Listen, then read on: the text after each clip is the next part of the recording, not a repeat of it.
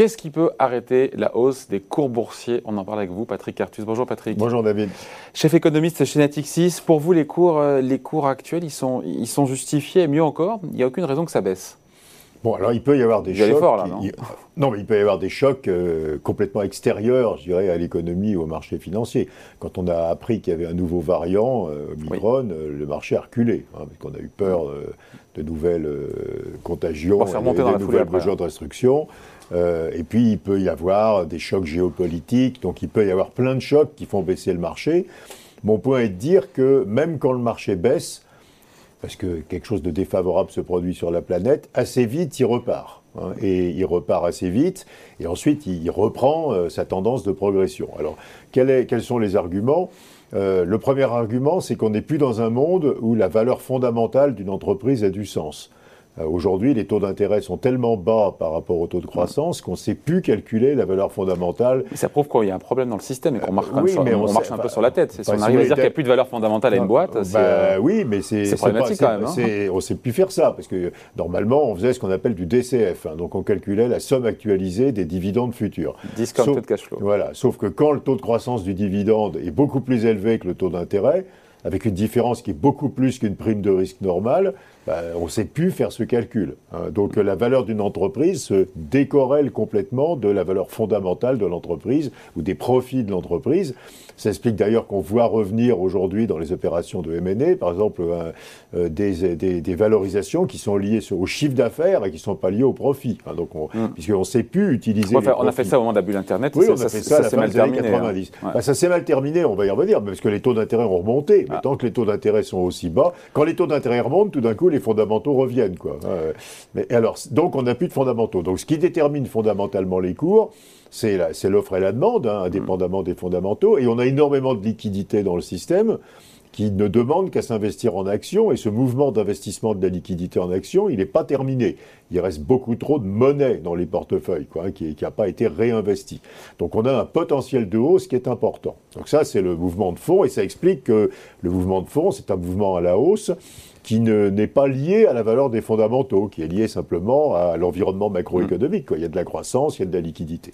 Alors après, quand il y a un mauvais choc, Qu'est-ce qui se passe? Ben, Les investisseurs ont peur et ils se réfugient, comme d'habitude, euh, soit en cash, soit en obligation. Mm.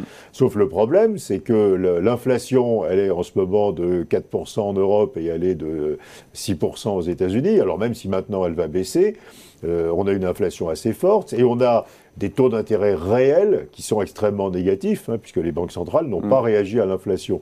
Donc le coût de se réfugier en monnaie ou en obligation est extrêmement élevé. Très donc, euh, donc j'ai des actions, il y a un nouveau variant qui apparaît en Afrique du Sud, donc j'ai peur, je vends.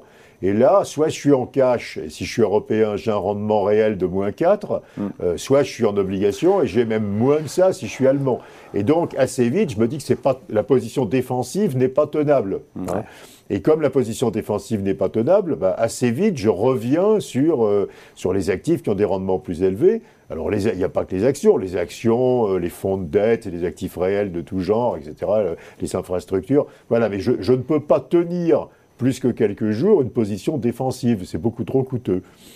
donc ça, voilà. Et, sauf que ce raisonnement, on le tient avec un CAC 40 à, 7000 points, on va le tenir avec un 40 à 8000 points, à 9000 points. Bah, à l'infini, on va le tenir. alors, il y a deux, alors, une observation et, une réponse à votre question, David. L'observation, c'est toutes les vraies corrections actions du passé ont eu lieu dans des environnements où les taux d'intérêt réels étaient devenus élevés. Hmm.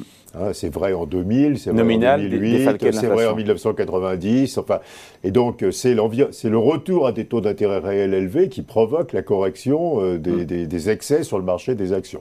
Aujourd'hui, les taux d'intérêt réels sont monstrueusement négatifs.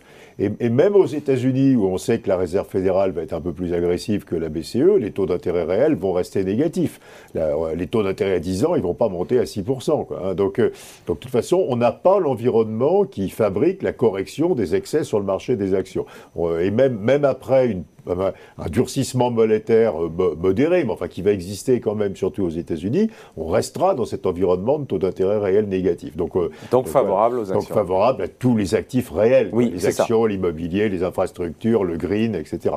Et puis, euh, deuxième remarque, Qu'est-ce qui fait exploser une bulle euh, C'est-à-dire que quand les prix deviennent manifestement trop élevés par rapport aux fondamentaux, mm. qu'est-ce qui fait que ça corrige? Bah, À nouveau, d'habitude, c'est la hausse des taux d'intérêt. S'il n'y avait pas eu de hausse des taux d'intérêt à partir de 2005, il n'y aurait pas eu de crise des subprimes. S'il n'y avait mm. pas eu de hausse des taux d'intérêt à partir de 99, il n'y aurait pas eu de correction de la bulle action euh, en 2000 et en 2001. Et cette fois-ci, il y aura une hausse extrêmement faible des taux d'intérêt. Cette fois-ci, c'est différent. Oui, alors la, grande différence, c'est que même s'il y a plus d'inflation, la hausse des taux d'intérêt qui en résulte est plus faible que la hausse de l'inflation. Et donc c'est même c'est un truc incroyablement c'est une Course, c'est une course entre les. Oui, mais c'est hyper pervers parce que ça veut dire que plus il y a d'inflation, plus les taux d'intérêt réels, sont négatifs, et plus les taux d'intérêt réels sont négatifs, plus je suis incité à ne pas être en obligation ou en, cash et à être en action, en actif réel, etc. Mais si les BCE revenaient à un peu plus d'orthodoxie, encore une fois, s'il y avait un changement de logiciel, il faudrait un euh, énorme changement de logiciel auquel on ne croit pas, parce que, euh, parce que on a quand même une situation où euh, on ne peut pas imaginer. Alors, les banques centrales vont. Si alors, l'inflation européenne, personne pour l'instant, à juste titre, ne pense qu'elle va être durable. Hein. Mm. L'inflation américaine, elle peut être durable parce qu'elle part d'un problème de marché de travail. Hein. C'est la, baisse de, de, la population active, les Américains qui sont sortis du marché du travail. Mais même si l'inflation est durable aux États-Unis, et même si l'année prochaine on a toujours 3, 3,5 ou 4 d'inflation, la Réserve fédérale va sous-réagir. Ça, c'est pas très joli, mais enfin, on comprend ce que ça veut dire. Ça veut dire que la hausse qu'elle va faire des taux d'intérêt va être plus faible que l'excès d'inflation. Et donc, on est dans une situation extrêmement différente de celle du passé, où l'inflation est une bonne nouvelle pour les actions, parce que l'inflation est associée à une baisse des taux d'intérêt réels. Et si l'inflation est associée à une baisse des taux d'intérêt réels, ça renforce l'attrait des actions. Elle, selon vous, elle va sous-réagir la Fed, mais si elle surréagit, ah parce qu'il y a ah une bah pression de, ah bah Joe Biden, parce que l'inflation rend le pouvoir d'achat des Américains. Mais là, on revient dans la configuration 1990, 2000, 2008, où euh, la, la, Banque centrale euh, réagit. Euh, en théorie économique de base, euh, s'il y a de l'inflation, pour lutter contre l'inflation, il faut faire monter les taux d'intérêt réels. Hmm. Hein, parce que c'est les taux d'intérêt réels qui ont un effet sur la demande. Et pas seulement les taux d'intérêt nominaux. Donc il faut que les taux d'intérêt nominaux montent davantage que l'inflation. Donc, là, de, donc, là, de, beaucoup, beaucoup. Donc ça voudrait dire aujourd'hui, alors l'inflation, elle ne va pas rester à 6 aux États-Unis. Imaginez qu'elle revient, je ne sais pas, à 3,5.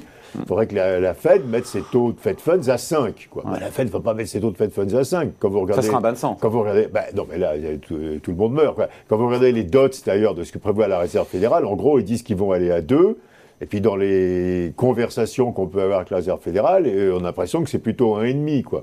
Donc si vous voulez, si la réaction à une inflation de 4, c'est d'amener les taux à 1,5, bah, les taux d'intérêt réels baissent à cause de cette inflation. Donc le CAC 40 est amené, comme tous les indices boursiers et les actifs aussi euh, réels, à aller euh, de plus en plus haut sans que rien ne l'arrête, sauf on Et si un jour, un matin, les investisseurs se disent, mais vraiment, c'est trop déconnecté, c'est trop déconnecté, c'est trop cher Alors, c'est le dernier point, c'est-à-dire, euh, d'habitude, ce qui casse euh, les excès sur les prix des actifs, c'est la remontée des taux d'intérêt. C'est ce qu'on a eu toutes les fois. Ouais, qu'on n'a pas, là. Et euh, imaginons qu'on ne l'ait pas, ce qui est le scénario le plus vraisemblable. il y aura une remontée des taux d'intérêt, mais comme on vient de le dire, faible par, rapport à la hausse de l'inflation. Et qui maintient des taux d'intérêt réels très négatifs. Hein. À ce moment-là, euh, ce qui arrête les, pour ça les bulles, même si c'est pas exactement une bulle, c'est l'arrêt de la demande. Hein, c'est que les maisons sont tellement chères que plus personne veut de maison, que les actions sont tellement chères que plus personne ah n'achète d'actions. C'est l'arrêt de la demande. Voilà. Et alors l'arrêt de la demande, ça se passe beaucoup plus tard que la remontée des taux d'habitude. Si à nouveau, si les taux d'intérêt n'avaient pas été remontés à partir de 2005 ou à partir de 1998, euh, la bulle action puis la bulle immobilière aurait continué beaucoup plus longtemps avant que ça, s'arrête de mort naturelle. Hein. La mort naturelle, c'est c'est tellement cher qu'il n'y a plus d'acheteurs. Mais ça, ça se produit beaucoup plus tard. Il est où ce niveau-là, sur le CAC 40 par exemple? Un niveau à partir duquel euh, les acheteurs sont en disant mais c'est n'importe quoi. Alors, euh, ça, on ne sait pas. On peut faire un autre calcul qui est de dire si on revenait à une structure normale des patrimoines, que se passerait-il? Hein, Le patrimoine, il y a de la monnaie, des actions, des obligations, de l'immobilier, tout ce que vous voulez. Euh, aujourd'hui, il y a trop de monnaie dans les patrimoines, donc il y a encore un potentiel pour réinvestir la monnaie dans les autres classes d'actifs. Alors pas dans les obligations, donc ça se reporte exclusivement sur ce qu'on appelle les actifs réels, hein, l'IMO, euh, les infrastructures et puis les actions.